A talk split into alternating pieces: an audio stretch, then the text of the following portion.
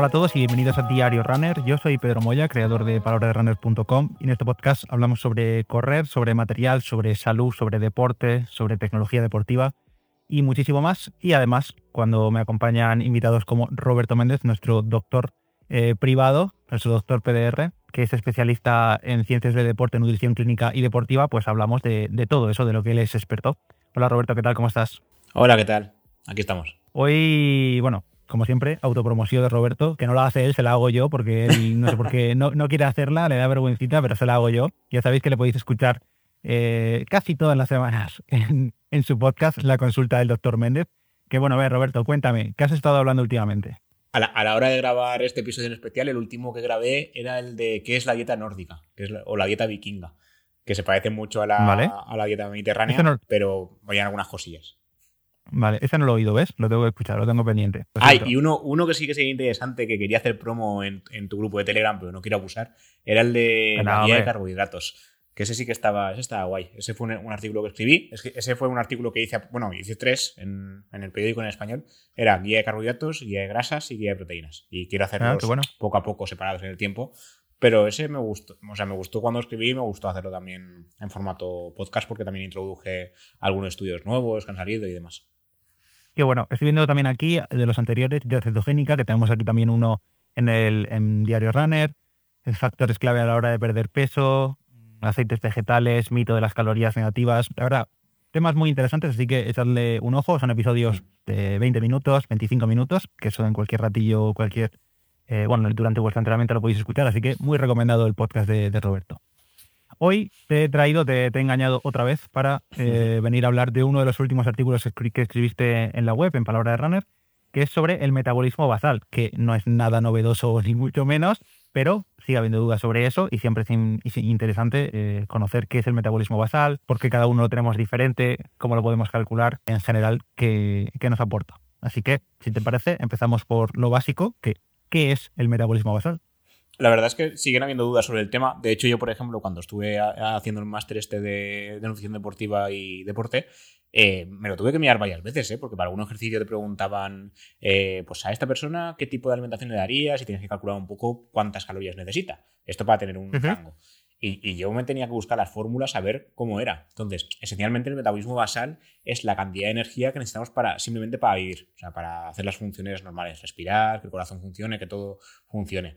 Más o menos, en la mayoría de poblaciones, el metabolismo representa entre el 50 y 70% de su gasto calórico diario. Y luego dirás, y el otro porcentaje, ahí metemos, que creo que en el artículo también lo, lo comenté, ahí metemos eh, actividad, de, actividad física, o sea, hacer deporte, el llamado NIT, que el NIT es eh, la actividad física sin deporte como tal, por ejemplo, pues eh, dar un paseo o hacer tareas de jardinería o cosas que, o sea, cosas que gastan energía, que no estás en reposo, no estás sentado en el sofá, pero tampoco estás saliendo a correr o saliendo a hacer bici o levantando pesas, ¿vale? O sea, Sí, que no es, de- actividad- no es deporte como tal, no es Claro. entrenamiento. Claro, no llegáis a esa intensidad, pero realmente tu cuerpo está haciendo algo, ¿vale? Eso sería el NIT. Claro. Y luego está eh, el efecto termogénico de los alimentos, que esto representa alrededor de un 10%. Esto, en un podcast que comentabas que hice, que es el de las calorías negativas, eh, la gente se agarra mucho a esto para perder peso en, en plan de, no, hay alimentos que restan calorías, y cuando los comes, eh, las calorías que necesitas para comerlos eh, son superiores a las que aporta el alimento. Esto es mentira, ¿vale? Ojalá. Esto, siempre se escucha sobre las bebidas frías, ¿no? Es en plan, bebe agua muy fría que el cuerpo va a gastar más en mm, como calentarla en tu cuerpo. Tampoco, ahí también, también lo expliqué justamente, también lo expliqué en ese podcast y eso, eso no existe. Ojalá sería cosa, vamos, de puta madre. A beber agua. Pero no, no, no. Eh, por ejemplo, en el tema de las- del efecto termogénico de los alimentos, aunque representa un 10% de las calorías que gastamos a diario, cuando comemos un alimento eh, gas- gastamos un 10% de lo que el alimento cuesta. O sea, si un alimento, por ejemplo, tiene 10 calorías, el cuerpo gasta una caloría en el proceso de digestión de ese alimento. Entonces, no hay calorías negativas como tal. No es que el alimento eh, te cueste más quemarlo que las calorías que te aporta. Eso nunca pasa. Ojalá. Claro. De hecho, se han hecho estudios tanto en animales como en humanos y se ha visto que, que esto no es así. Ojalá. Ya. Sería, vamos, el top. Para calcular tam- también es un, un poco complejo, ¿vale? Ahora luego hablaremos de las fórmulas y demás. Pero eh, normalmente la gente lo calcula a ojo, o sea, hace la fórmula y sin más. Lo ideal sería tener pues la, típica báscula que te mide la grasa, poder pesarte en ayunas, haber hecho un ayuno de al menos 12 horas, no pesar tan loco durante el día, porque además supongo que la mayoría de los oyentes lo sabrán, si, o lo han probado, si te pesas en ayunas a las 7, 8 de la mañana cuando te levantes y luego te pesas a las 5 de la tarde, aunque haga aunque hayan pasado dos o tres horas desde la comida y demás, el peso puede variar entre 1 y 2 kilos el mismo día, sin que te hayas pasado comiendo ni nada raro. Entonces, cuidado con esto porque hay que pesarse bien, como toca, con el protocolo que toca para saber tu peso real basal y poder hacer los cálculos del metabolismo basal como toca. Imagino que no, obviamente, dos personas iguales no tienen por qué tener el mismo metabolismo basal. Para nada. De hecho, en las fórmulas que existen para calcular el metabolismo basal, si quieres las comento ya para no perder un poco el hilo, eh, algunas eh, tienen en cuenta el peso, la edad y el género de la persona y eh, la altura. Sobre, todo los conceptos básicos son peso, y altura y edad. Pero otras sí que tienen en cuenta el porcentaje graso. Entonces, una persona puede pesar, o sea, dos personas iguales, o sea, cojamos a dos hombres que pesan 60 kilos, pueden pesar lo mismo y tú los ves y una de esas personas está súper musculada y la otra persona pues tiene más grasa. Entonces, ese porcentaje de grasa de diferencia, eso se nota. Y el músculo consume más energía que la grasa. Entonces, probablemente la persona que pesa 60 kilos, pero tiene mucha más, eh, mucho más porcentaje magro de masa muscular, necesitará más energía para mantenerse que la persona que pesa 60 kilos y tiene más grasa. ¿Sabes? Eso sí que es verdad que es un fallo, entre comillas, de las primeras fórmulas. Por ejemplo, la, primera que, que, se usó y que se ha usado durante mucho tiempo, la de Harris Benedict, que de hecho hoy en día se sigue usando mucho, esa tiene en cuenta peso, altura y edad. Y diferencia entre hombres y mujeres. Y hay algunos, eh, algunas partes de la fórmula que son inamovibles, que son ese parámetro, se multiplica por el peso o por la altura por la edad, se va sumando restando según convenga y ya está. Pero hay otras, como la, la de Kat McArdle, no sé si lo estoy pronunciando bien, pero bueno, la tenéis en, el, en, el, artículo, que ahí sí que tiene en cuenta el porcentaje, el porcentaje graso. Claro, para calcular el porcentaje graso ya tienes que tener más cálculos externos. Un, un cálculo típico es tener una báscula que te calcule eh, realmente el porcentaje graso y luego hay Claro, que además es una estimación, porque hacerlo de forma directa pues es súper complicado. Y aún así hay estudios científicos bien hechos que no calculan exactamente el porcentaje graso de los participantes. Entonces, esto del porcentaje graso es un poco más a ojo. Pero esta es más específica que las otras, porque tiene en cuenta el porcentaje graso. ¿Vale? Y usa la misma fórmula para hombres y para mujeres. Ahí le da igual. decir que, esta, concretamente es independiente del, sexo, ¿sí? Sí, esa da igual, pero las otras, la, la de Harris Benedict y la otra de medio que no he comentado, la de MIFIN, estas sí que necesitan eh, tener en cuenta tanto el género, si, si uno es hombre o mujer, y tener en cuenta peso, altura y edad. Y en todas estas fórmulas, lo que estoy viendo y que te voy a preguntar ahora es que no tienen en cuenta el nivel de actividad de la persona, para nada. Correcto. Eso, por ejemplo, lo, puse aparte porque también a la hora de hacer el máster nos lo enseñaron y nos hicieron mucho hincapié en ello porque ninguna de estas formas tiene en cuenta si una persona hace ejercicio dos, tres, cinco o siete veces a la semana. Y eso es muy importante porque no vas a consumir el mismo nivel de energía si vas al gimnasio un par de veces que si vas cinco. ¿Sabes? se diferencia mucho. Entonces está lo que se llama factor de actividad. ¿Vale? Que esto también lo tenéis bien detallado en el, en el post, pero os lo explico un poco. Una persona sedentaria, aunque sea sedentaria, que no haga ningún tipo de actividad física consciente, pero claro, evidentemente se tiene que mover pues, para hacer sus tareas del hogar o para ir a trabajar, ahí se tendría que, multiplicar el valor que nos da las fórmulas por 1,2. O sea, su factor de actividad ya sería 1,2 de base, con lo cual ya estamos subiendo el efecto final de las fórmulas que antes no se tenían en cuenta. Luego, si haces una actividad ligera, que es hacer ejercicio entre una y tres veces por semana, que yo aquí cuando leo estas cosas ya me chirría algo porque no es lo mismo tampoco hacer actividad una que tres, ¿vale? Tres veces es el triple. Pero bueno. También dependerá de la actividad y de la duración de la actividad. Correcto. O sea, el factor de actividad este también es un poco estándar generalista, pero al final es tener un poco una aproximación, ¿no? Entonces, una actividad ligera se multiplicaría por 1,37 y tiene en cuenta eso, que hagas ejercicio entre una y tres veces. Luego está la actividad moderada, que sería hacer ejercicio entre 3 y 5 veces a la semana, que se multiplicaría por 1,55. Actividad intensa sería entre 6 y 7 días a la semana, se multiplicaría por 1,72. Y luego la actividad extrema, que esto ya sería hacer ejercicio todos los días y además de alta intensidad, y se multiplicaría por 1,9. Esto, eh, para los que nos estéis escuchando, que podéis pensar, madre mía, ahora voy a tener que sacar aquí la calculadora y voy a complicarme la vida. En realidad no hace falta, porque todas las típicas aplicaciones tipo MyFitnessPal, que es la más hmm. famosa, o MyFatSecret o Macros, que fue la que comenté aquí en el podcast hace tiempo, que además os recomiendo esa porque además es de un chaval español. eh, todo eso, cuando tú te, registras y te dice edad, peso, actividad, no sé qué, al final todos esos datos lo que lo quiere es para calcular tu metabolismo basal estimado, más o menos. Claro, es, que además es eso, cuando calculamos un metabolismo basal, porque yo, por ejemplo, me he calculado millones de veces, es realmente es una estimación. Y yo he llegado, por ejemplo, a, tener en cuenta para bajar de peso eh, en las épocas estas de definición, llegar a, consumir bastantes menos calorías de las que son mi mantenimiento real y no perder peso y quedarte estancado. Claro. Entonces, claro, eso realmente hay que tener en cuenta muchas más cosas que el peso, la edad, la altura y la, el porcentaje graso. Hay más cosas te ocurría eso porque estabas, digamos, sobreestimando tu metabolismo basal. Creías que consumías más de lo que realmente consumías. Aparte de, estar sobreestimando, también es que eh, había una adaptación. O sea, el cuerpo cuando lleva una temporada en un tipo de dieta determinada, ya sea eh, subiendo peso, bajando peso, se adapta y se queda, se queda ahí. Por ejemplo, mi, metabolismo basal se supone, se supone que son unas 2.200 calorías. Yo he llegado a consumir hasta 3.000 y no aumentar de peso. O sea, quedarme estancado ahí y no aumentar.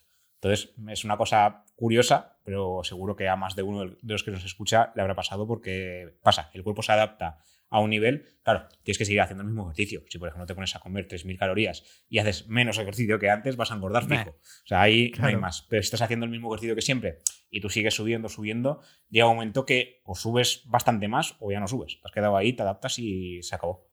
Y antes de continuar con más detalles sobre este episodio del metabolismo basal con Roberto, os hablo del patrocinador de este episodio, que es Mau y su cerveza 00 tostada.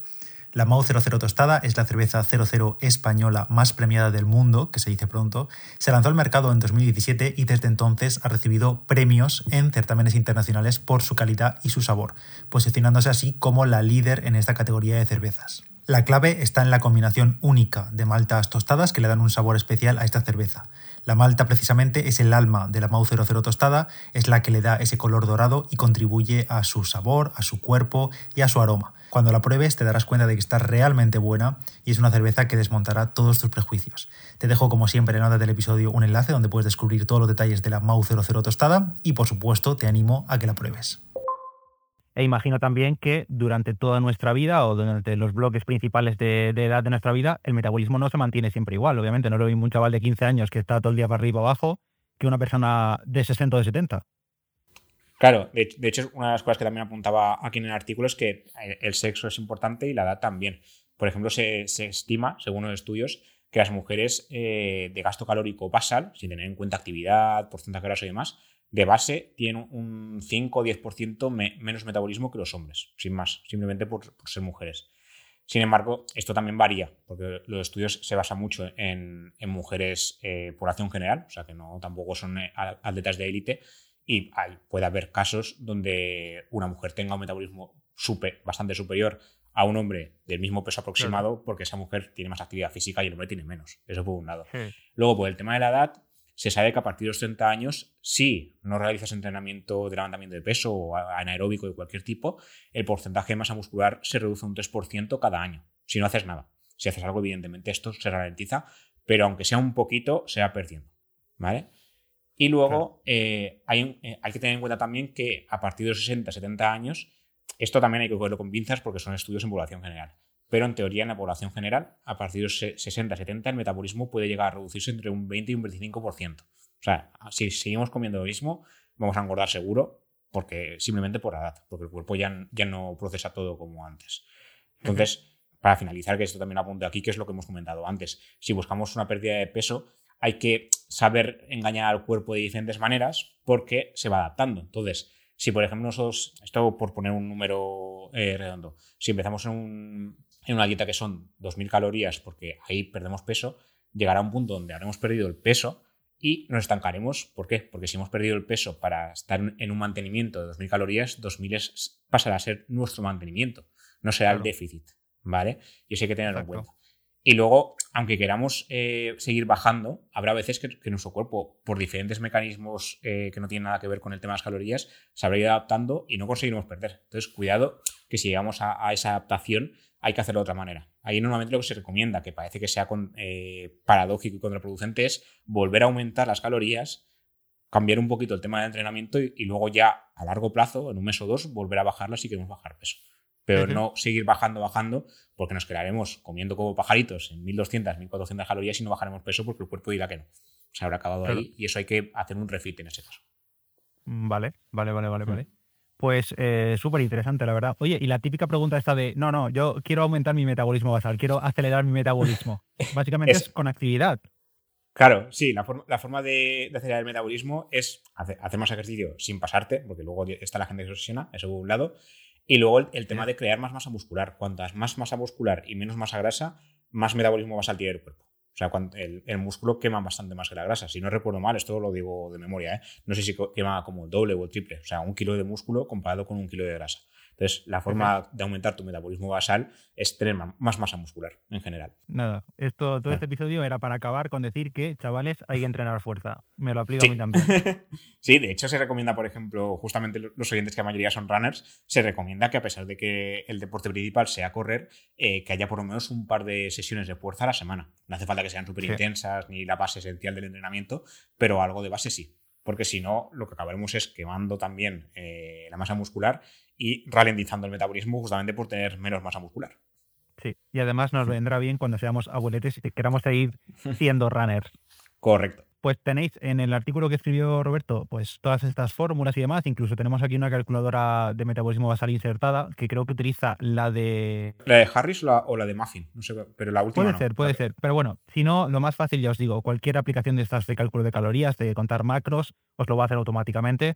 No sé si ellos, si estas empresas utilizarán a lo mejor fórmulas un poco más refinadas, también dependiendo de datos, porque tendrán mucho big data de muchos usuarios, entonces quizá lo tengan un poco refinado ahí el algoritmo, pero bueno, como al final son estimaciones, pues no se van a alejar muchos, mucho una de la otra.